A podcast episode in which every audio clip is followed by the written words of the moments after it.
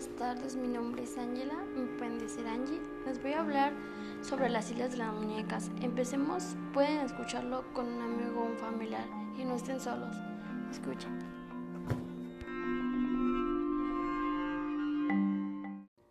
Empecemos. La canción es de Normoise. Parece un, un escenario sacado de una película, pero es real. Existe una isla ubicada en el centro del sur de México, en la que reúne miles de muñecas antiguas, abandonadas a modo de ofrenda.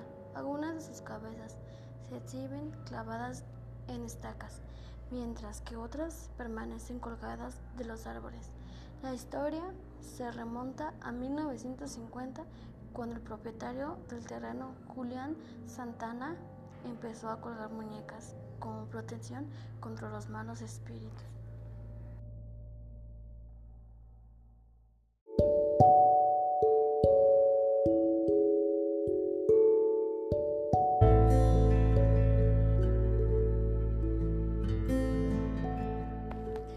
Espero les haya gustado y puedan ver más episodios más de esta historia. Espero y puedan hablar a sus amigos del tema, es muy interesante